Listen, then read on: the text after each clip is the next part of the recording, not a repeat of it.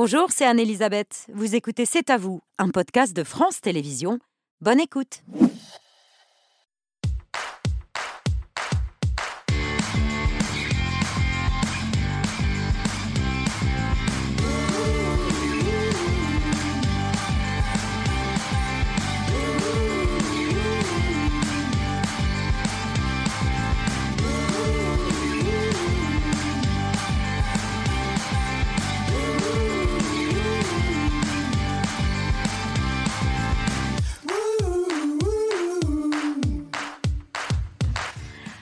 Bonsoir, bienvenue dans C'est à vous. Merci d'avoir été si nombreux hier et merci d'être avec nous ce soir en direct jusqu'à 21h pour toute l'actualité de ce mardi 5 septembre avec Aurélie, Pierre, Patrick, Mohamed et Laurent. Salut à tous les cinq. Bonsoir, Aurélie, votre choix de l'actu ce soir. Ce fait divers qui reste encore un mystère, c'était il y a un peu plus d'un an une famille entière qui se suicide en Suisse. Ariane Chemin, la journaliste du Monde, a enquêté. Elle en a fait un livre, Ne réveille pas les enfants aux éditions du sous-sol. Elle sera dans un instant sur notre plateau. Mohamed, votre story ce soir Du jamais vu, selon euh, l'UNICEF, 2223 enfants ayant fait leur rentrée scolaire hier vivent dans la rue. Nous avons euh, suivi une famille qui traverse cette situation insoutenable. Patrick, votre édito Aujourd'hui, on n'a plus le droit ni d'avoir faim, ni d'avoir froid. Voilà, c'est la chanson des restos. Je vous reviens sur la, les restos du cœur euh, en crise financière inédite depuis leur euh, création en 85. On en connaît les raisons, la raison, le retour, la réinstallation de l'inflation.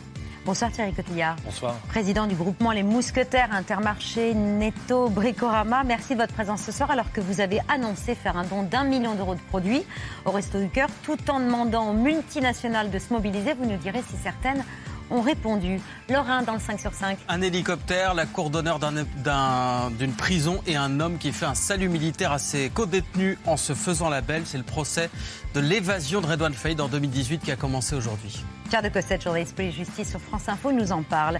Pierre, votre œil Alors, c'est la rentrée. Je me suis donc procuré un nouveau dictionnaire, celui écrit par l'acteur euh, auteur et directeur de théâtre Jean-Michel Rive. Ça s'appelle Le Dictionnaire de mes amis recommandables. Ça sort demain et je pense que deux de nos invités de ce soir devraient s'y retrouver. Vous voulez dire que Pierre Arditi et Muel Robin sont des amis recommandables? On les reçoit ce soir en majesté. Ils seront sur scène à partir du 21 septembre dans une pièce écrite sur mesure par Samuel Benchetrit. Ça s'appelle Lapin. Ne me demandez pas pourquoi. J'ai interdiction de révéler quoi que ce soit. Moi qui euh, sais si bien garder les secrets, il faut que je tienne jusqu'à 21h. Voilà, Lapin, c'est au théâtre Édouard VII. On est ravis de les recevoir ce soir. Le dîner est préparé par Christian Duplessis, comme hier. Il est aux côtés de Bertrand Chameroy. Salut à tous les deux. Salut Babette. Et oui, à trois jours du lancement de la Coupe du Monde de rugby, le meilleur ambassadeur de la terre de l'Ovalie, Christian Duplessis, est avec nous. Du gras, du lard, du beurre, sauf ce soir. Sauf ce soir, parce que ce soir, c'est du poisson encore. Ce soir, c'est light ce soir. Oui, on va faire du poisson cru. Vu les températures actuelles, on a fait du poisson cru avec des petits céleris euh, rémoulades. Est-ce que Babette va devoir de nouveau porter des gants ce eh soir Il va falloir qu'elle fasse le Black Power encore avec euh, des gants noirs pour, euh, pour pouvoir euh, dresser, celle qui va nous dresser les, les assiettes ce soir. Eh bien, très bien. Bonne émission, Babette. Tout ça pour me faire enfiler des gants. Merci beaucoup à tous les deux. À tout à l'heure. Tout de suite, l'édito de Patrick Cohen.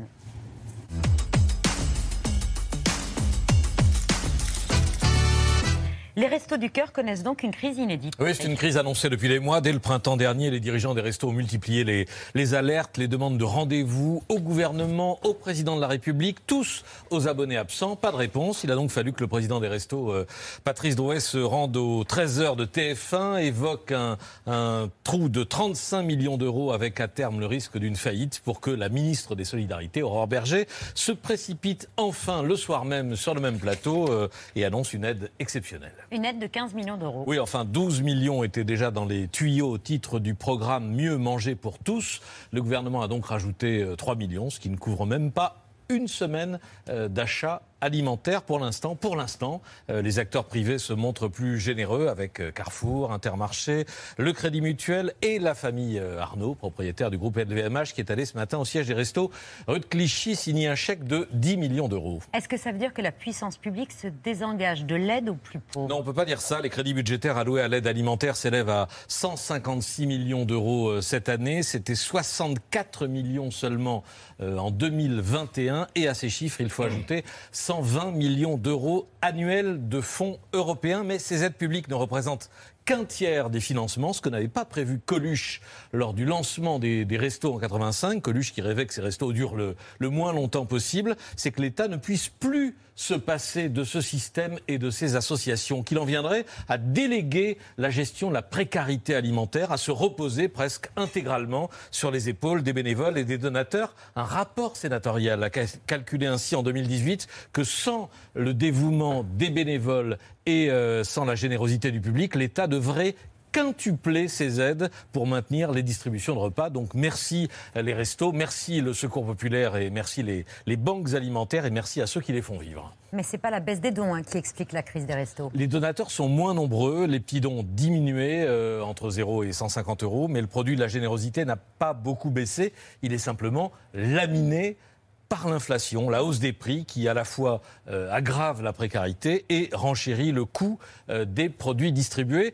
Pour la pauvreté, l'indicateur le plus récent nous a été donné euh, par l'INSEE euh, cet été, à la fin juillet, c'est le taux de privation matérielle et sociale en 2022. C'est quelle est la part des, des ménages qui ne peuvent pas couvrir leurs dépenses de vie courante, chauffage, habillement, alimentation, vacances, etc. Réponse 14%, euh, ça représente 9 millions de, de personnes et c'est, on le voit sur ce graphique, le taux le plus haut depuis la création de cet indicateur il y a 10 ans. Deuxième chiffre, le nombre de bénéficiaires des restos, c'est 400 000 de plus en 5 ans et 1 300 000, le chiffre qui s'affiche tout au bout de la courbe, euh, c'est le chiffre de fin août, donc chiffre provisoire puisque l'année n'est pas terminée. Enfin, le nombre de repas distribués qui explose aussi. Les restos en prévoient 170 millions cette année. Euh, voilà la courbe. À noter la grande jeunesse des bénéficiaires. On sait que la pauvreté a, a reculé chez les retraités. En revanche, la moitié des personnes accueillies au resto en 2022 à moins de 25 ans, la moitié moins de 25 ans, et 40% sont des mineurs de moins de 18 ans, ce qui soulève euh, d'autres questions. Conclusion. On n'a pas encore mesuré euh, toutes les conséquences et tous les dégâts de cette euh, inflation qui avait disparu euh, du paysage, qui se réinstalle pour un certain temps, peut-être pour longtemps. Et pour la précarité alimentaire, il y a bien une question structurelle, pas un déficit ponctuel. Une inflation dont on sait depuis toujours que les premières victimes sont les plus démunies, euh, les plus précaires. Ça reste la grande question de, de cette rentrée et sûrement, hélas, celle des prochains mois.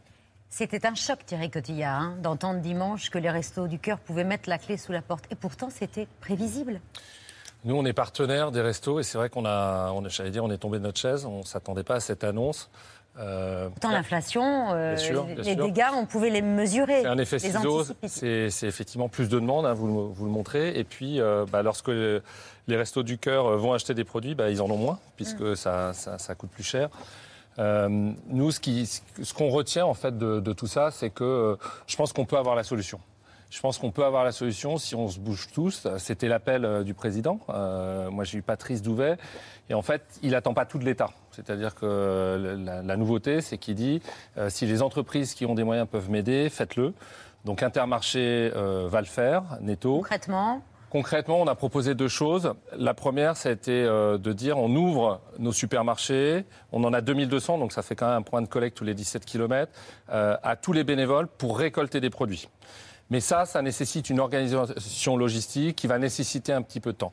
Mais et surtout, encore faut-il que euh, les gens et les moyens. donner, bien sûr, parce qu'eux-mêmes on- sont victimes de On l'inflation. s'est dit, euh, avant de demander à nos clients de donner, il faut qu'on montre l'exemple. Donc nous, on a la particularité, je ne sais pas si vous le savez, on a des usines qui fabriquent nos produits à marque propre. Et Patrice me disait, j'ai vraiment des problèmes sur les couches, sur du lait longue conservation, et ça tombe bien, on a des usines qui en fabriquent. Donc on a décidé de donner un million d'euros, dans un premier temps, de produits euh, qui sont des besoins immédiats pour les restos. Dans un premier temps, c'est-à-dire qu'il y aura euh, d'autres dons euh, Bah, on va- on va- régulièrement? On va regarder parce qu'en fait, on sait qu'Alexandre Bompard, Carrefour a suivi. Moi, j'ai bon espoir. Je connais euh, les autres acteurs de la distribution. Je pense qu'ils vont jouer le jeu. Euh, Il ne faut pas s'arrêter là. Moi, j'ai une expérience personnelle où pendant le Covid, je ne sais pas si vous connaissez le Refettorio, qui est un, re- un restaurant solidaire à Paris. Euh, et en fait, à un moment, bah, il n'y avait plus de bénévoles, il n'y avait plus rien. Et les gens de Paris qui sont dans la rue et qui avaient besoin de se nourrir avaient besoin de produits. Donc, on m'a sollicité et très vite, le besoin a été identifié à 5000 repas par jour. Donc j'ai pris mon téléphone, j'ai commencé à appeler le patron de Barilla, le patron euh, de Pompot, etc., les industriels qui fabriquent les produits, et ils ont joué le jeu. Donc j'ai proposé Vous à Patrice... l'appel. Ouais, j'ai appelé le président. J'ai appelé le président de l'ANIA, qui, qui est euh, l'association des industries agroalimentaires, et surtout le président de l'ILEC, Richard Pinchot. Richard Pinchot, il coordonne en fait toutes les grandes marques, Coca-Cola, euh, Nutella. Et je lui ai dit, écoute, là, euh, c'est un besoin vital en fait. Donc réagis. Euh, alors j'étais un peu taquin, je lui ai dit, tu nous as pas accordé les baisses pour les consommateurs, donc tu pourrais peut-être jouer le jeu dans, dans la chaîne de solidarité. Donc ils vont donner des produits Et c'est au conseil d'administration de cette semaine. Et j'espère, en tout cas, j'ai déjà un ou deux industriels qui m'ont appelé et qui m'ont dit on va faire quelque chose. Donc je les ai mis en relation avec Patrice. Je pense, on va les citer parce que quand il- les choses sont bien, il faut le dire. Euh, Pompot, euh, c'est euh, le groupe Materne. Euh, bah, le président m'a appelé, il m'a dit on va envoyer un ou deux camions tout de suite pour euh, les familles qui en ont besoin. Donc J'espère que cette chaîne de solidarité des industriels, des distributeurs et de l'État va permettre de solutionner à court terme les restos du cœur et pas que, parce qu'en fait, euh, il a été très, très fair-play. Patrice, il a dit il faut le faire aussi pour les banques alimentaires, il faut le faire pour Emmaüs, il faut le faire pour, Pour la toute la Croix. chaîne. pour le secours populaire. Mais enfin, il ne faut pas que ce soit là que maintenant. Non, non, non. Ça il, dure, faut que il faut ça- que ça dure, bien sûr, bien sûr. Et ça, vous êtes en mesure de le faire. Oui, parce que, enfin, en tout cas, on s'engage dans la durée et on ne va pas les laisser tomber parce que ça fait partie du modèle euh, social aussi français. C'est une institution et euh, je pense qu'il faut qu'on la, la défende tous. Cette crise des associations, on le sait, c'est la conséquence de l'inflation, de la hausse Oui. des prix de l'alimentation, des produits euh, d'hygiène aussi. Oui. Ça a des conséquences directes sur notre façon de consommer. C'est ce qu'on a pu constater tout à l'heure devant une de vos enseignes en Seine-Saint-Denis, Audrey Payas et Benjamin Delmas. Pour des courses pour une semaine avant, ça me coûtait euh, environ 20-25 euros. Maintenant, je peux vite m'en sortir pour 40-50 euros juste pour une semaine. Sur tout ce qui est essentiel, ce qui est pour moi la base d'une alimentation équilibrée, tous les prix ont flambé. Ça, ça doit être euh, 5 euros et quelques, quelque chose comme ça. Je vois les prunes euh, la semaine dernière, elles étaient euh, à 3,90 euros et elles sont passées à 6 euros. 3,96 euros le, le kilo de brugnon. Là, ils viennent d'Espagne, ça ne m'a pas plu, mais j'en ai pris quelques-uns. Et ça ne me convient pas. Pareil, le pain, euh, j'en achète plus. Ou alors j'achète du pain euh, qui est euh, déjà congelé ou ce genre de choses. Il n'y a pas d'achat euh, coup de cœur. C'est-à-dire que là, on va s'acheter, euh, ça, ça n'existe plus. On n'a pas le choix de toute façon. Est-ce qu'on a le choix? On n'a pas le choix, dit-elle. Euh, si ça continue, euh, enfin, euh, si on, on peut quand même espérer une baisse des prix à un moment, est-ce que vous pensez que les Français vont euh, continuer à n'acheter que l'essentiel ou pas? On est sur une crise de déconsommation forte. On est à moins 5%. Ça, ça vous inquiète? Ouais, parce qu'on est peut-être qu'au début de quelque chose qui pourrait arriver à moins 10%. Et on voit bien les arbitrages qui sont faits. Alors, je, pense que vous avez la statistique. Il y a un tiers des Français qui sautent un repas et un tiers qui fait des arbitrages. Et quand je fais des arbitrages, j'arrête de consommer des familles de produits. Donc, le poisson, la viande, c'est en déconsommation jusqu'à 10%. L'hygiène, vous en parliez, c'est moins 6%. Euh, et puis, il y a un choix qui est fait. Il y avait des marques nationales euh, qui ont des tarifs assez importants. La marque de distributeur KBC, on est à des écarts de prix de 30%. Donc maintenant, la croissance est énorme. Donc, Ça nous rappelle les années joué le 90. jeu, elles sont pénalisées. Elles sont sanctionnées immédiatement. Donc, il y a eu la volonté de Bruno Le Maire, le shame, mais la meilleure des sanctions, ou la plus grosse des sanctions, c'est le prix qui est aujourd'hui inabordable pour beaucoup de Français. Et finalement, on se retrouve, euh, même si on est souvent pointé du doigt, parce que nous, on présente l'addition, consommateurs, on est en bout de course, on a quand même la mission aujourd'hui de- d'essayer de rendre accessible l'inaccessible, parce qu'évidemment, vous l'avez entendu, les consommateurs ne Oui. s'y retrouvent pas. On change nos habitudes. Est-ce que vous aussi, vous achetez euh, moins de viande? Est-ce que vous avez changé? À titre personnel, c'est alors. On- moi, à titre personnel, je fais attention à ma ligne depuis euh, quelques, mois, mais ce n'est pas, pas le sujet. Ce qu'il faut surtout, c'est que euh, nos, consommateurs puissent, lorsqu'ils viennent faire les courses, on est quand même en France, on est en 2023, c'est dingue de se dire, il y a des gens qui ont faim, il y a des gens qui peuvent plus acheter de viande, on a des recrudescences de vol, ça a fait l'objet, euh, c'est une statistique qui par- sort pas trop, mais c'est une réalité. Et donc, il faut absolument que nos industriels euh, qui certains ont joué le jeu et il faut le dire et heureusement qu'il y a eu de l'inflation parce qu'ils payaient plus cher le SMIC, ils payaient plus cher l'emballage, faisait que le coût de production, si on n'avait pas accepté les hausses, ils mettaient la clé sous la porte. Mais entre 7 8 points et les 20 points qu'on a aujourd'hui, il y avait un juste milieu.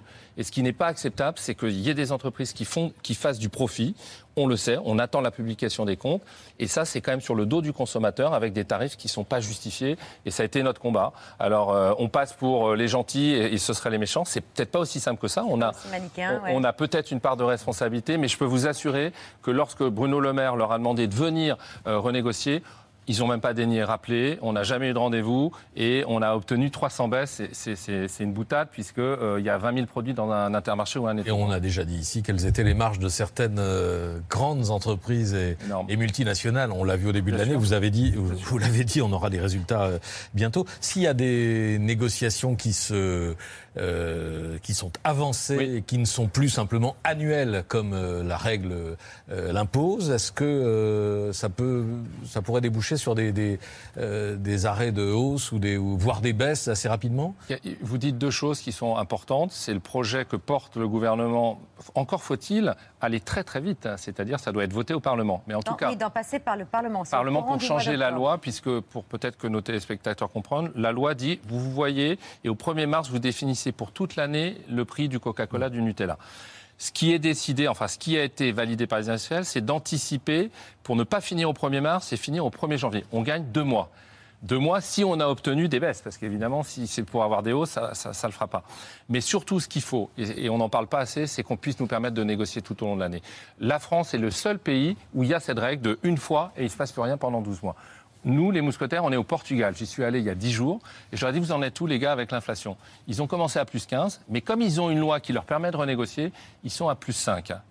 Alors, je ne dis pas qu'on aurait gommé 10 points, mais je dis aujourd'hui, en fait, les autres pays sont en train de le faire. Et sur la marque de distributeur où on a pu négocier, on a fait des baisses de prix parce que il y avait des matières premières qui avaient baissé. On avait obtenu euh, voilà, des, des baisses Mais significatives. négocier sans arrêt, c'est prendre le risque que les prix fassent le yo-yo, Cotillard. Ça oui, monte, ça mais, baisse, ça monte, mais- ça baisse. Oui, mais euh, c'est une réalité de marché. C'est-à-dire que là, aujourd'hui, on sait que ça profite euh, à une partie des fournisseurs et c'est ça qui n'est pas acceptable quand le consommateur en a besoin. Mm. C'est ça qu'on dit. Pour faire baisser les prix, Fabien Roussel a une idée. il y aura un texte de loi, Mhm. sans doute dans le courant du mois d'octobre, qui fixera la fin des Au négociations budget, commerciales pour moment- avancer. pour avancer ces négociations commerciales qui devaient C'était donc Bruno Le Maire, ministre de On vient l'économie. de commenter. Maintenant, Fabien Roussel. Il faut dès maintenant bloquer les prix vers le bas, c'est-à-dire revenir à des prix décents, accessibles à tous, correspondant euh, au niveau de salaire de notre pays. Il faut que l'État agisse. Moi, le président me dit, euh, on n'administre plus les prix euh, dans notre pays. Eh bien, moi, je dis ici, il faut que l'État agisse. L'État ne peut pas se montrer impuissant. L'État doit agir. Il y a des grands groupes qui profitent. Eh bien, il faut pouvoir leur dire, c'est fini. Bloquer les prix, c'est une solution. Bah, écoutez, ça aurait été une erreur sur euh, les pâtes, puisque quand le blé a fait moins 15, si on avait bloqué euh, les prix, euh, ça aurait été euh, au, au- au désavantage des consommateurs. Donc, c'est pas aussi simple que ça. S'engager pour qu'il y ait plus de hausse, je pense que c'est déjà une première étape. Les faire baisser, ce serait mieux. Et c'est pour ça que je suis assez mitigé sur le blocage, parce que dans la vraie vie, lorsqu'il y a des baisses, les consommateurs les attendent et on voudrait bien les répercuter. Les adversaires du blocage disent souvent qu'il y aurait des rayons en- entièrement vides, qu'il y aurait des pénuries. Vous pensez que c'est c'est le cas ou pas? Il pourrait, y a- il pourrait y avoir des pénuries, mais euh, les pénuries, vous savez qu'on a. Alors, peut-être c'est intéressant de l'expliquer. Tout est aujourd'hui sous le dos de l'Ukraine et de la guerre. C'est pas tout à fait ça l'inflation. Mm. C'est-à-dire que euh, oui pour le blé parce que c'était produit en Ukraine, oui pour l'électricité qui fait que le coût de production, mais en fait la moutarde c'est parce qu'en fait dans beaucoup de cas et c'est la prochaine inflation que je qualifie inflation verte, c'est les conséquences climatiques, météorologiques qui fait qu'on va être en pénurie et ça va s'accélérer de matières premières qui vont faire que ça explose. Aujourd'hui, tout le monde consomme du jus d'orange. Préparez-vous, l'augmentation de la matière première, c'est 50%. C'est de ça dont on parle. Là, septembre, septembre, octobre, parce qu'il y a eu un problème en Floride et il y a eu un problème au Brésil. La récolte n'est pas là. Donc le prix du jus d'orange va doubler. En tout cas, la matière première. Donc après, si l'emballage n'a pas bougé l'électricité, on peut s'attendre à des hausses de 20% parce que vous savez, après, c'est, tout est proportionnel. Le cacao, c'est 42%. Deux mauvaises récoltes de cacao dans les pro- pays qui produisent, ça donne ça. On boira du jus de pomme. On boira du jus de pomme. On s'arrête une seconde sur une pratique marketing euh, très critiquable, et vous la critiquez, je crois, c'est celle qu'on baptise la shrinkflation, euh, du verbe anglais to shrink, qui veut dire rétrécir. Euh, la recette est simple, on réduit les quantités dans un emballage, euh, mais on le laisse au même prix, voire plus. Pour ces carrés de fromage frais, 2 petits grammes de moins par portion, mais un prix au kilo qui décolle de 11%. Ce paquet de riz micro-ondable, lui, a perdu 30 grammes, mais son prix a flambé plus 35% au kilo. Les tablettes de chocolat, il y en a beaucoup moins dedans. Il y avait 125 grammes, et ben on se retrouve à 100. C'est malhonnête, c'est euh, c'est tromper le client et, et le consommateur. Dans quelques-unes de, de vos enseignes, vous avez même décidé de dénoncer ces marques. On l'a dénoncé. Euh, on l'a dénoncé sur, euh, comme on tous les consommateurs le savent, on l'a fait sur Findus. Bien sûr. On peut le, le faire sur carte d'or. Euh, la glace carte d'or faisait 472 grammes. Elle passe à 367. On pourrait attendre une baisse de prix. Non, ça a augmenté de 29%. Euh, donc c'est c'est pas acceptable. Nous, on produit notre glace et en fait, la matière première, le lait avait baissé, l'emballage avait baissé et nous, on l'a baissé de 15%. Donc ce qu'on dit, c'est que la vérité, cette pratique, en fait, elle n'est pas illégale. Elle a toujours existé. Mais en fait, quand c'était dans une période où finalement l'industriel n'avait pas d'inflation et ça faisait zéro, j'allais dire c'est de bonne guerre. Mais en ce moment, quand on voit ce qui se passe, quand on connaît l'attente des Français, on ne peut pas accepter ça et c'est pour ça j'ai été le premier à le dénoncer. Et Bruno Le Maire a pris le sujet. Ils sont en train de faire une enquête parlementaire ou une enquête euh, là-bas à Bercy. Et je crois que c'est une bonne chose pour le consommateur parce qu'il il faut que ça s'arrête. On a, quand même 150 produits, des très grosses références, qui sont en innovation pour baisser le grammage et augmenter le prix. C'est ça la réalité au, moment où je vous parle. En un mot, est-ce qu'il faut retarder l'application de la loi Descrozaille qui prévoit de- d'encadrer les promotions de, produits de soins et, et d'hygiène qui doit entrer en vigueur en mars prochain? Et c'est ce que demande votre euh, concurrent ou collègue euh, Alexandre Bompard à la tête de Carrefour. Il y a deux volets dans la loi de, dans le projet de Crozaille. Un qu'il faut conserver, c'est la loi Egalim qui faisait, qui sanctuarisait le revenu des agriculteurs. C'est une excellente chose et il faut le conserver. Par contre, et je, je- je- je suis bien évidemment la position d'Alexandre Bompard, euh, le fait qu'à un moment, on n'ait plus la liberté de faire les promotions agressives euh, qu'on est en droit euh, d'exercer en tant que commerçant, ça ne nous va pas. C'est-à-dire que nous, aujourd'hui, En gros, c'est les promotions à 60%, c'est fini, ce sera maximum 34%. on va parler de la rentrée des classes. Ouais. On a fait une petite trousse avec, pour le coup, un industriel qui avait compris que le consommateur attendait des prix. C'est BIC, on va le citer, c'est le leader. Donc vous aviez euh, trois stabilos, vous aviez la colle, la règle, etc. Vous aviez tout pour que, euh, finalement, on ait le basique de la complète. rentrée. Mm. 9,99 euros. Nous, on n'est pas des gros vendeurs de rentrée scolaire, on est plutôt des, des gens qui vendent de l'alimentaire. On en a fait un produit d'appel, ça peut faire partie de notre stratégie. On a tapé très fort, on a mis 70% d'avantage carte.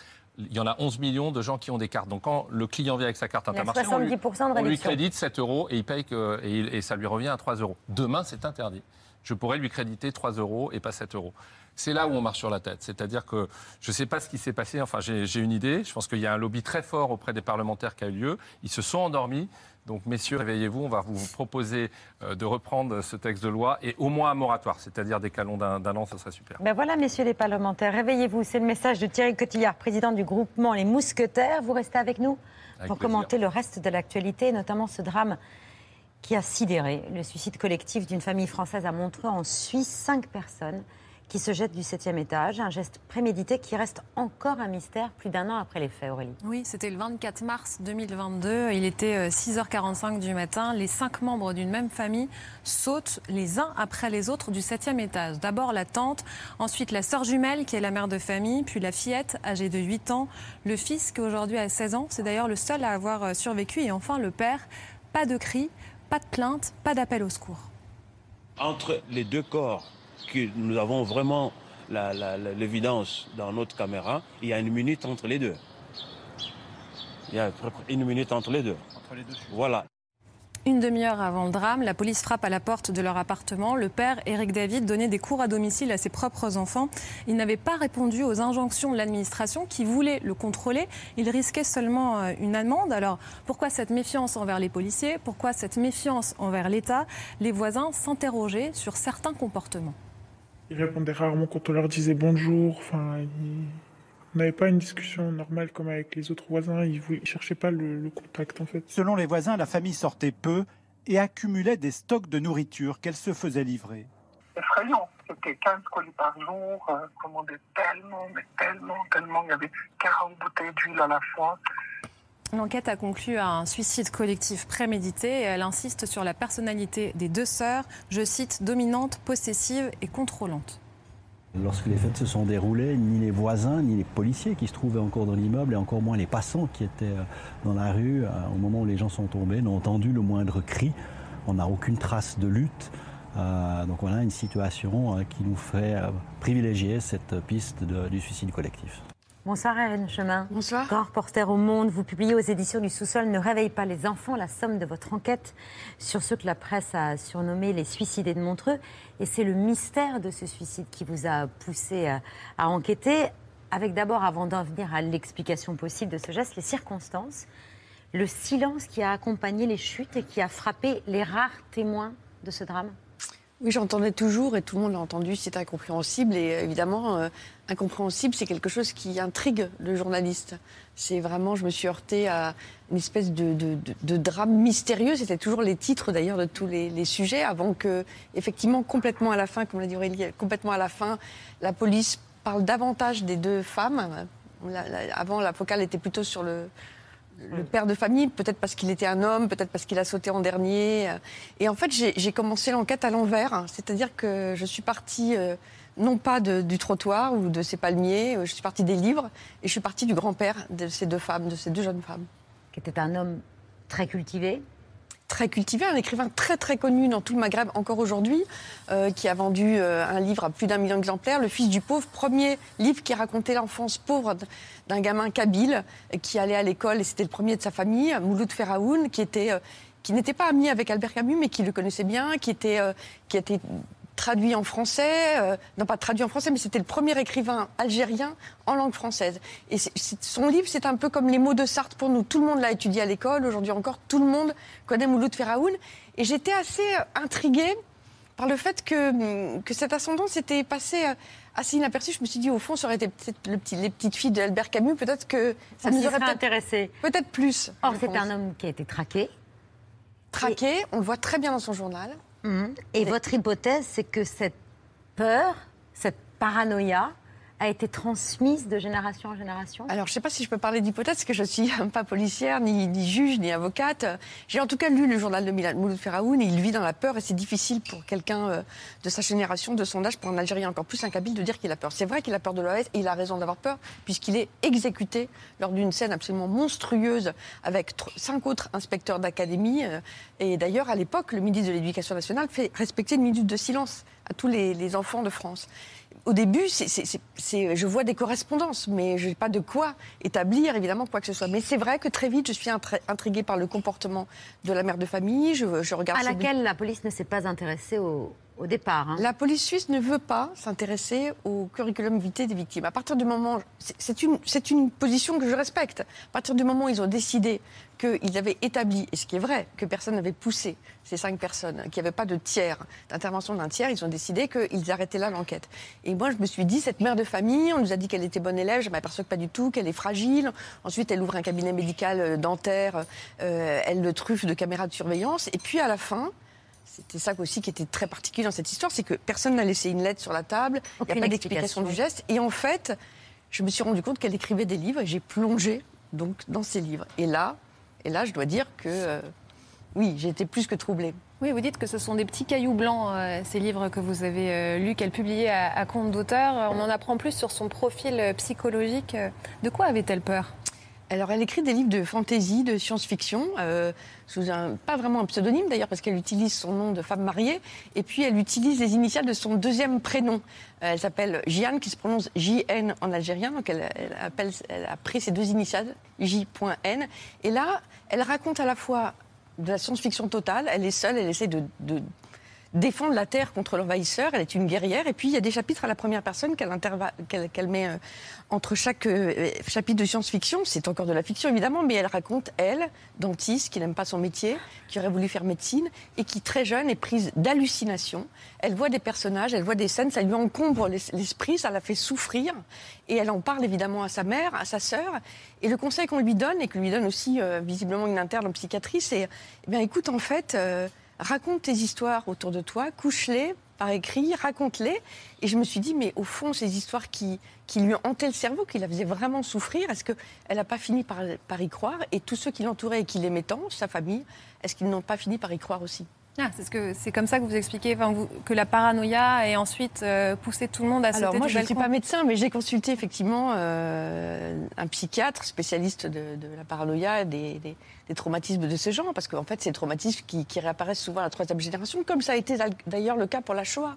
Donc je ne suis pas spécialiste, mais il y a des gens qui font de l'épigénétique, etc. Et c'est vrai qu'il m'a dit, les traumatismes qui sont nés de la guerre d'Algérie, ils sont très nombreux, ils sont encore très peu explorés, très peu explorés. Et, euh, et surtout, euh, il m'a dit, voilà, la paranoïa, c'est quelque chose de transmissible et c'est surtout quelque chose de contagieux. Parce que sinon, comment comprendre, si on n'aime pas à ce point une personne, qu'on puisse sauter sans cri euh, sans croire que, sans croire finalement à sa femme, à sa mère, à sa sœur jumelle. Jumelles, en plus, c'était des vraies jumelles, donc. euh, Donc il y avait une adhésion. euh, je suis, un suicide, en fait, c'est toujours c'est la mort la plus mystérieuse. Alors, qu'est-ce qui s'est passé? Moi, j'exclus. La, la police parle de secte. Au fond, on peut faire secte Une dans une famille. oui. On peut faire secte dans une famille. Le, le plus grand paranoïaque, c'est le gourou d'une secte. Donc, je pense que de toute façon, c'est multicausal, un, un- un suicide. Et, et un suicide reste toujours mystérieux, surtout quand on ne laisse d'autre chose que quelques traces dans des livres. Donc, je dis en tout cas, enfin, je pense que ça m'a intéressé d'explorer euh, le passé de ces jumelles. Et, et d'une certaine manière, c'est fascinant parce que je, je suis partie d'un livre, le journal de Mouloud Feraoun, et je suis arrivée à d'autres livres qui étaient les, journa- les, les livres écrits euh, par cette mère de famille. Ce qui est sûr, c'est qu'il a été prémédité, ce suicide, répété.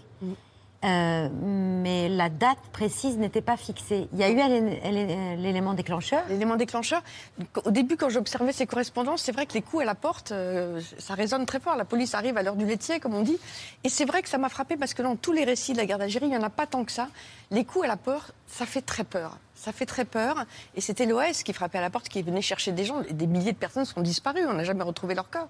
Et je pense que, évidemment, vraiment, je ne veux pas penser que je conclue à quoi que ce soit. Je ne suis, pas- suis pas le commissaire chargé de l'enquête ce n'était pas mon propos.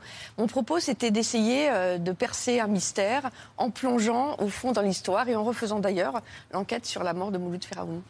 Et justement, puisque vous parlez de belle manière de Mouloud Feraoun et de tout ce qu'il a représenté pour l'Algérie, assassiné donc en 62, quatre jours avant la signature euh, des, des accords de- d'Évian qui mettent fin à la guerre, euh, il était un peu l'équivalent de notre euh, Camus à nous, qu'il appréciait beaucoup et il en parlait très joliment. Il faut dire que Camus était algérien presque au sens physique du mot. Il dit bien que, à propos des événements d'Algérie, il dit j'ai mal à l'Algérie comme d'autres ont mal aux poumons. Nous le considérons comme une gloire algérienne. Et le fait pour lui précisément qu'il se soit cantonné dans ce silence, et pour ce qui nous concerne, je crois que c'est une, une marque de, de sympathie, sinon plus. C'est aussi dans, dans votre livre votre envie de, de nous faire lire Mou- Mouloud Feraoun pour ceux qui l'ont pas encore fait. Tellement c'est fort. C'est très fort, euh, son fils du pauvre et son journal. Et au fond, euh, c'était peut-être une manière pour moi d'en sortir parce que euh, j'avais pas envie de. de- C'était une histoire tellement tragique. hein. J'ai- voilà. D'ailleurs, il parle souvent de malédiction dans son journal. Et au fond, si ça peut. euh, si ça- c'est évidemment une tragédie, mais au moins, si ça peut aider à redécouvrir ou à connaître Mouloud Feraoun, qui a été un grand écrivain et que, euh, jusque dans ce dame de, de Montreux, on a oublié. Le seul survivant de ce suicide collectif, c'est ce, c'est, le fils, ce- cet adolescent de 15 ans, à l'époque des faits. Il a tout oublié Alors, je, je vais être franche, je n'ai pas cherché à le, À le contacter. rencontrer. Non, euh, parce que c'est parce qu'il est mineur, parce qu'il a 16 ans, puis je pense qu'il a autre- d'autres envies de, que de rencontrer des journalistes. Il va physiquement bien. Et après, euh, je n'en sais que, que- que ce qu'on a pu m'en dire, mais enfin, il va physiquement bien. Et voilà, c'est un, c'est un, un miraculé. euh, c'est- très compliqué parce que comment se, re- se reconstruire après quelque chose comme ça, mais au moins il a peut-être échappé à une vie euh, euh, qu'il a aimée sans doute, puisqu'il aimait sa mère, mais qui était une vie d'enfermement, qui était une vie en dehors du monde, à côté du monde. Maintenant, il faut qu'il revienne dans le monde. Oui, parce que personne n'était scolarisé, c'était l'école à la maison, coupé du monde, le confinement avait euh, encore. euh, Oui, je pense que la police a raison quand elle dit que le confinement a aggravé. euh, au début, je pensais que c'était un fait divers du Covid. Et puis, Oui. euh, en fait, c'est c'est pas un fait divers, c'est une histoire tragique d'une famille, sans doute accélérée par le Covid, parce qu'on a, on a connu des tas de paranoïas nouvelles nées avec le confinement. Ça a changé beaucoup de. Mais je pense que, que plus que le Covid, je pense que tout ça vient de très très loin et peut-être même de 1962. Un mot, Patrick, sur le, le livre d'Ariane Chemin Ah, c'est un récit aussi euh, fascinant que, que l'histoire qu'il traite euh, et qui euh, n'est pas conclusif, euh, comme Oui. dit Ariane, sur, euh, voilà, qui se contente d'émettre des hypothèses, qui redonne à visiter une part euh, de l'histoire de la guerre d'Algérie. Moi, je, le, le- le massacre de, de, de Mont-Royal, je ne... Château Royal. Château Royal, pardon, je ne n'en avais pas gardé le souvenir et je, je ne connaissais pas ce, ce morceau d'histoire qui est effectivement épouvantable et, et tragique. C'est vraiment les pages noires de, de l'OAS et tout ça, est, tout ça est, reste mystérieux et passionnant. Et il faut accepter la part de mystère dans cette histoire. Oui, je crois qu'il faut l'accepter. C'est pour ça que j'ai fait un récit. J'ai pas voulu faire un document. euh, je voulais pas faire euh, quelque chose de, de- de- choc. Je voulais essayer de raconter, essayer d'apporter une part euh, d'humanité dans cette histoire euh, dont a priori on, se dit mais il n'y en a aucune. Comment une mère de famille peut sauter avec ses enfants et les histoires sont toujours plus complexes qu'on ne pense. Ne réveille pas les enfants, ça c'est une phrase que prononçait le père euh, des jumelles qui se sont suicidées. Le jour où il, euh, il meurt, euh, il quitte sa femme et lui qui ne croyait qu'à la raison, qu'à l'école, c'est ça qui est tragique dans cette histoire, puisqu'il y a du complotisme. Il dit à sa femme, écoute, peut-être qu'aujourd'hui, ne réveille pas les enfants, ne les envoie pas à l'école, et quelques heures après, il est exécuté contre un mur avec, avec ses camarades. Et c'est aussi quelque chose sur les traumatismes, le déni. Est-ce qu'un jour, il ne faut pas se réveiller? C'est paru le 1er septembre aux éditions du Sous-Sol. Merci beaucoup Ariane Chemin d'être venue nous en parler. Vous restez avec nous, c'est l'heure de la story de Mohamed Bouafsi.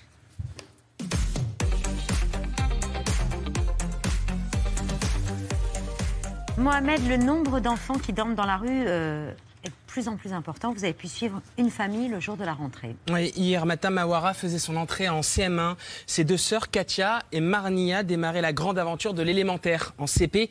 Comme ces trois petites filles, 2220 enfants ont repris l'école en ayant passé la nuit à la rue, faute de place, d'hébergement d'urgence disponible ou adapté. Une situation insoutenable pour Rania, la maman qui a fui son pays d'origine avec ses enfants. Chaque nuit, Rania craint le pire pour ses enfants. نورمال حيت الزنقة هذه الزنقة كل هذه الزنقة وما كاينش يقدر يجي شي واحد ماشي نورمال يقدر شي واحد يكون دروغاض ومحشش ويجي. يعني كاينين الناس ماشي نورمال كاينين الناس بقد- يقدروا يتنقموا منك. آه كنبدل بلاصة. قول قول في, في, الليل نقدر نبدل ثلاثة المرات اربعه المرات في الليل هذه. كنحس راسي ماشي مرتاحه كاينين الناس قريبين في الزنقة. ومع بنات صغار صعيب. صعيبه عليا وعلى الناس اللي عندهم ولادهم صغار عاود. بحالي بحال الناس اللي كاينين في الزنقة. Depuis plusieurs semaines, Rania dort avec ses filles dans les rues de Paris, comme des centaines d'autres familles. Une situation dangereuse pour des jeunes filles âgées d'entre 6 et 10 ans qui assistent à des scènes inquiétantes chaque nuit. Les gens qui sont malades, pourquoi des fois il peut, il peut faire des trucs euh, bizarres et euh, comme euh, prendre quelque chose, les casser par terre et on peut se faire mal. Il y a des gens ils rient, des gens ils prennent les trucs, c'est pas eux, ils le volent. Des fois on, on est malade et ma mère elle n'a pas d'argent pour acheter les médicaments. Des conditions de vie difficiles à supporter pour ces enfants pourtant scolarisés. La Benjamine de la famille Marnia est devenue le souffre-douleur de certains de ses camarades depuis qu'ils ont découvert sa situation, comme elle et sa sœur l'ont expliqué à Salomé Delattre et Benjamin Delmas. Il y a des hum, petits garçons qu'en fait ils me maltraitent dans l'école. Moi aussi, dans, dans ma classe, il y a des enfants méchants quand ils me tapent. Moi, il n'y a pas de sac et aussi des crayons. Nous deux, on n'a nous deux, on n'a pas de sac. Non, on n'a pas des crayons, on n'a pas euh, des trucs pour écrire. Grâce à l'aide de plusieurs associations comme Utopia 56, Mawara, Katia et Marnia ont pu bénéficier de vêtements et de fournitures scolaires pour faire leur entrée hier. Mais pour l'instant, il n'ex- il n'existe aucune solution de logement pérenne. Rania relativise. Selon elle, d'autres situations sont plus urgentes, comme celle de femmes enceintes ou de femmes avec des enfants handicapés. Cependant, elle aimerait que le gouvernement vienne constater le désarroi de ces familles dans les rues. قول ما قبلش بو كيحس علينا بزاف بينا راه ماشي انا وبناتي كي بزاف بينا كاين اللي عنده ولاد صغار ان شاء الله خلقوا كاين اللي كاين اللي عنده ولاد معاقين. ماشي كاين أنا كاين الظروف أكثر مني أنا. كاينين هنا في الزنقة كيعيشوا. لا لا نقول يعني ما ما نكراش يعني. يجيو اللي المسؤولين يشوفوا بعينهم يعني كاينين الناس ظروف صعيب. راه تا واحد ما يعني في الزنقة ما ما- يعني ما فرحان ولا هاني. هو في الزنقة عايش. L'UNICEF évoque une augmentation du nombre d'enfants sans solution euh, d'hébergement jamais atteint en France, plus de 20% sur une année. Dimanche, sur RTL, la Première ministre Elisabeth Borne a pris la parole pour la première fois sur ces chiffres alarmants. Ce qu'on peut dire, c'est qu'on n'a jamais eu autant de places d'hébergement d'urgence. 200 000 places d'hébergement d'urgence. Donc ça n'est pas normal que malgré toutes ces places, il y ait des enfants qui soient à la rue et on doit s'organiser avec tous ceux qui gèrent cet hébergement d'urgence pour que ce soit bien une priorité de loger les enfants. Moi, j'ai pas de doute qu'on doit arriver à offrir un toit à chaque enfant. Le nouveau ministre du Logement, Patrice Vergrit, s'est dit euh, ces dernières heures favorable à l'instauration d'une trêve scolaire et d'une augmentation du nombre de places d'hébergement pour les familles. Thierry Cotillard, là aussi, vous vouliez dire un petit mot? Ouais, quand on voit ça, ça fait, ça fait mal au cœur parce que j'imagine ils ne sont pas dans l'illégalité, c'est certainement des réfugiés. Non, c'est une politiques. demande d'asile politique. Voilà, donc euh, euh, bah, l'État doit aussi, euh, on entend Elisabeth Borne prendre position, j'espère que évidemment les choses seront faites. On sait qu'il y a l'associatif aussi, il y a plein de démarches citoyennes. Euh, donc la somme de ce que des citoyens en- engagent parce qu'ils sont dans des associations et le gouvernement, on ne doit, plus, on doit plus voir ça comme on devrait plus avoir X millions de gens qu'on qu'on faim en France. C'est terrible. Donc, euh, mais c'est bien de le montrer pour que les, les lignes bougent et que les politiques s'engagent surtout. Merci Mohamed. C'est l'heure du 5 sur 5 de Laurent Sénéchal.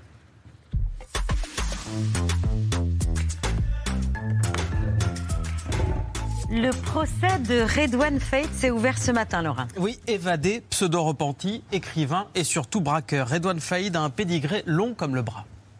Plus de 8h30 de délibération, c'est le temps qu'il aura fallu aux jurés de la cour d'assises de Beauvais pour rendre leur verdict dans l'affaire du gang des saucissonneurs. Avec à l'arrivée une peine très lourde pour Redouane Faïd, considéré comme l'un des meneurs de la bande, 20 ans ferme. Et c'est une tâche qui est définitivement tournée aujourd'hui, ça Ah, vous pouvez euh, le jurer, vous ne retomberez jamais. Ah bah en tout cas, ce que je sais, c'est que mes démons euh, ne sont pas endormis, mais sont complètement morts. ouais. Et nous commençons par cette évasion à l'explosif de la maison d'arrêt de Sekda, dans le Nord. Un détenu a réussi à s'enfuir après avoir pris quatre personnes en otage. Redouane Faïd est considéré comme un braqueur récidiviste. Cette fois, depuis ce matin, c'est pour l'évasion spectaculaire de la prison de Réau en Seine-et-Marne qu'il est jugé. 2018, Redouane Faïd s'enfuit à bord d'un hélicoptère. Venu survoler la cour d'honneur de la prison, il sera finalement arrêté après trois mois de cavale. Bonsoir Pierre de Cossette. Bonsoir. Euh, chef du service police-justice de France Adjoint. Info, adjoint, chef adjoint du service police-justice de France Info. Cette évasion, c'est un récit incroyable. Oui, c'est sa deuxième d'ailleurs, euh, c'est ce qui a valu à certains de le, le surnommer le roi de la belle. Il y en avait un précédent qui s'appelait Antonio Ferrara qui, qui briguait aussi probablement ce, surnom. Mais 2018, oui, 7 minutes 30 d'évasion, un hélicoptère qui se pose dans la, dans la cour de, de la prison de Réau, qui n'était pas à l'époque équipé de, de filins.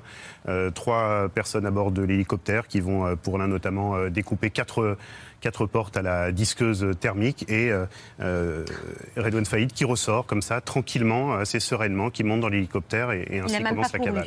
Il n'a pas couru. Il a fait un salut militaire, je crois. Oui, pour c'est ça. saluer ses codétenus, c'est un pied de nez. Et il est parti sous les, sous les vivas des autres détenus. La cavale ensuite dure trois mois. On imagine les moyens déployés pour essayer de retrouver euh, Redouane Faïd. Comment est-ce qu'il a fait pour échapper à toutes les polices de France pendant tout ce temps?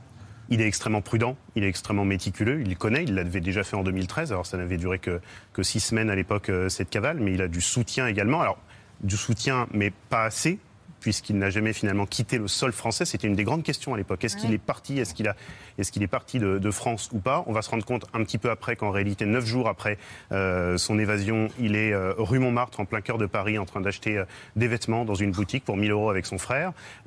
Trois semaines après son évasion, les gendarmes manquent de l'interpeller dans le, dans le Val d'Oise sur un banal contrôle. On se rendra compte effectivement que c'était lui, mais il n'avait pas quitté la zone. Il était resté même souvent aux alentours de, de, de Creil, de l'Oise, qui est C'est chez lui, ça C'est chez lui, Ouais. exactement. Et c'est là où il a été interpellé, ouais. Il se cachait euh, notamment sous une burqa. De la de dissimulation. La première fois qu'il avait été arrêté euh, en, en 2013 euh, dans un BNB à, à, à Ponto-Combo en Seine-et-Marne, il, était déjà grimé, il avait une perruque. Euh, c'est son truc. Il a effectivement été repéré dans cette, dans cette burqa. Il avait les pieds visiblement qui dépassaient un petit peu. Euh, et il a été confondu, entre guillemets, à cause d'une euh, femme, de sa logeuse, euh, que les policiers de la brigade des fugitifs et de la, police judiciaire de Versailles ont, ont repéré. Redouane Faïd, il n'en est pas à son coup d'essai, vous l'avez dit, euh, il avait déjà réussi une évasion en 2013 de la prison de l'île Sequedin. Il avait fait comment Il y avait le même sang-froid, mais ce n'était pas du tout le même procédé. En 2013, il, euh, il y a des explosifs qui sont utilisés et dont il euh, fait œuvre lui-même. Il, il- il- il avait réussi à se procurer en détention euh, des explosifs. Et Ça, un c'est- pistolet avec lequel il braquait euh, Oui, il y avait les davantage de violence, si on peut dire. C'est qui au départ, Redouane Faïd? Je disais tout à l'heure, c'est surtout un braqueur.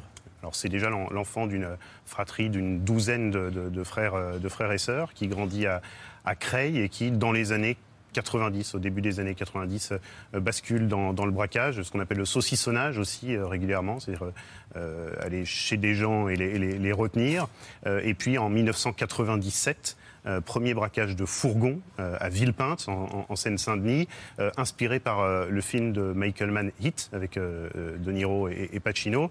Il dira d'ailleurs, il, il va re-rencontrer pour la, la petite Michael histoire Mann, Michael Mann en, en 2009 à la Cinémathèque française, alors qu'il a bénéficié d'une- libération conditionnelle. Il va lui dire t'es incroyable. Exactement, il veut dire c'est vous qui m'avez inspiré. Il dit qu'il a vu avec ses amis un nombre incalculable de fois le film, ce film dans lequel on- on- les braqueurs avaient des, des- des masques de, de- de hockey sur, euh, de hockey sur glace. Alors évidemment, euh, ça n'est pas un enfant de cœur, Edouard Faïd. Il y a même une tentative de braquage qui tourne mal et qui conduit à la mort d'une policière euh, municipale, Aurélie Fouquet, en euh, 2010. C'est aussi quelqu'un qui s'est joué avec les médias. C'est quelqu'un euh, qui euh, a notamment écrit un livre. Vous évoquiez Michael Mann. Sur la pochette du livre était écrit une citation de Michael Mann. Ce type est formidable.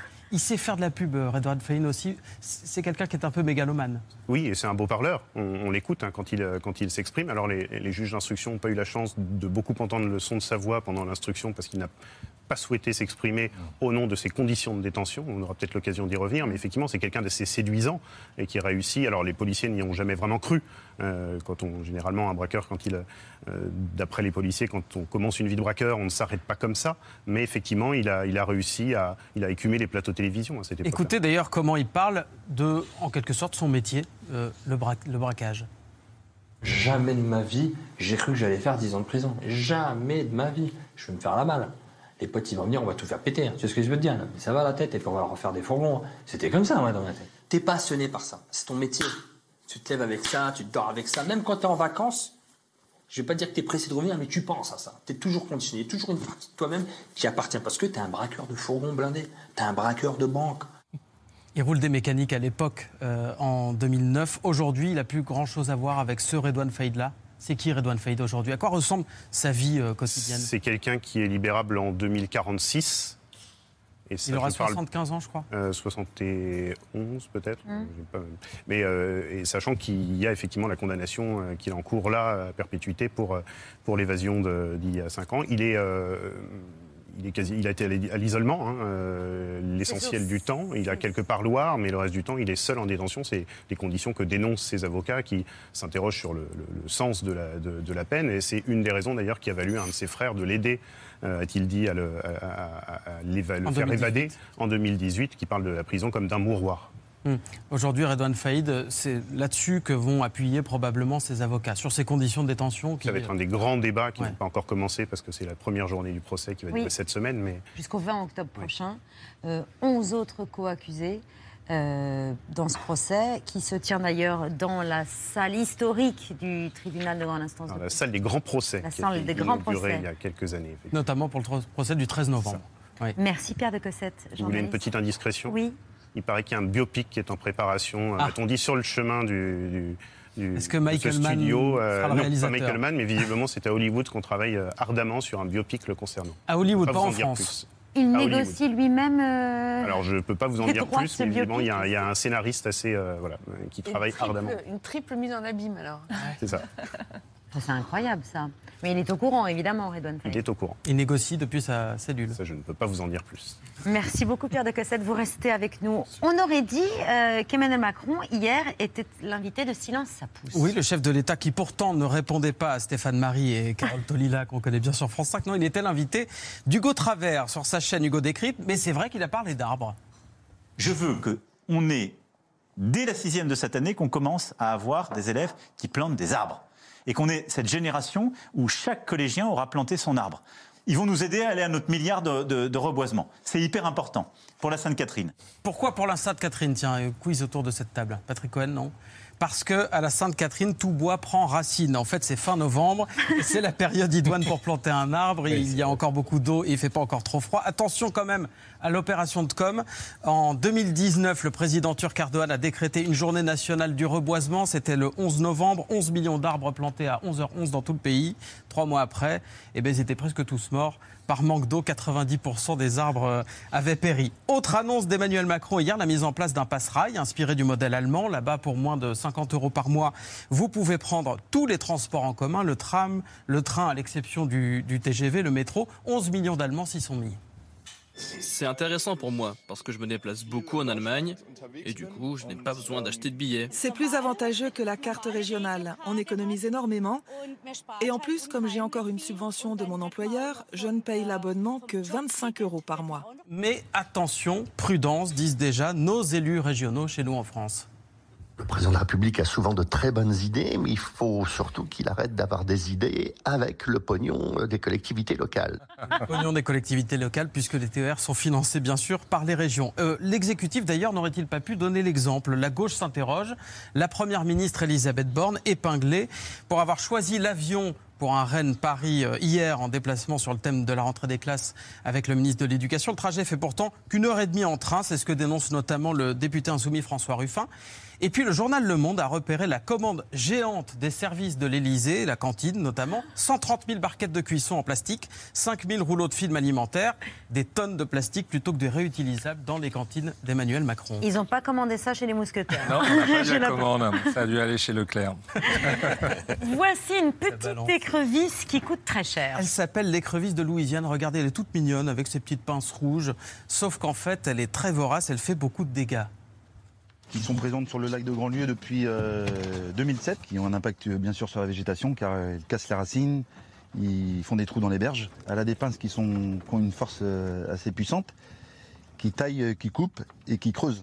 Des dégâts considérables pour les joncs du lac de Grandlieu en Loire-Atlantique, c'est pas très loin de Nantes. Des espèces invasives comme cette écrevisse de Louisiane, il y en a plein en France, le ragondin, le frelon asiatique. Au niveau mondial, toutes ces espèces confondues ont provoqué en 2019 pour 423 milliards de dollars de dégâts, a calculé l'ONU, l'équivalent du PIB du Danemark. En France, le moustique tigre, par exemple, euh, inquiète. Il est vecteur de maladies potentiellement graves comme la dengue. D'ailleurs, des cas autochtones ont déjà été euh, détectés en Ile-de-France au point que Paris ou Antony ont procédé la semaine dernière à des opérations de démoustication. Aux États-Unis, la délivrance pour 70 000 personnes coincées en plein désert. Oui, il s'était rendu au festival Burning Man, euh, qui est dans le désert du Nevada, mais transformé par les intempéries en bourbier dangereux, qui ont d'ailleurs fait une victime. 70 000 personnes se sont donc retrouvées bloquées avec l'interdiction de quitter les lieux. Les autorités trouvaient ça trop dangereux. Johanna est une Française qui était sur place. Elle, elle a préféré euh, s'en aller par ses propres moyens. C'était pas facile. Euh, Vendredi, samedi et dimanche, euh, on était remplis de boue et, euh, et on n'arrivait pas à s'en débarrasser. J'ai carrément jeté une paire de chaussures. Mon copain en a jeté deux. On pouvait plus rien, rien utiliser. On marchait pieds nus dans la boue. On se réchauffait dans la voiture avec le chauffage. On n'avait plus le droit de rien faire. Et ils nous ont bloqués littéralement plus de 24 heures. Bon, les autres festivaliers ont finalement tous été libérés hier. On termine avec la Grande Muraille qui a survécu aux, aux guerres et à l'érosion, mais... il a suffi d'un tractopelle et d'un peu de bêtises à deux Chinois pour réaliser ce trou. Regardez dans l'édifice emblématique de la Chine érigé à partir du 3e siècle avant notre ère. Pourquoi ce trou? Eh bien, selon la télé publique chinoise, ils ont admis pendant leur interrogatoire qu'ils voulaient créer un raccourci, tout simplement. Pourquoi s'embêter Merci. Vous pouvez mettre un coup de pelleteuse euh, à Ah, vous voulez- Montmartre pour me permettre de rentrer un peu plus vite. Mais c'est aussitôt, aussitôt demandé, aussitôt fait.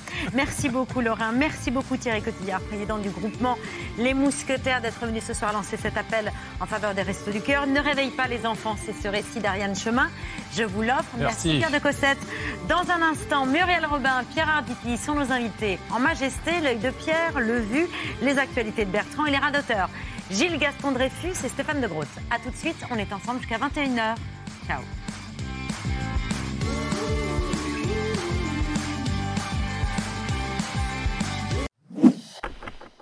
Merci d'avoir écouté ce podcast de France Télévisions.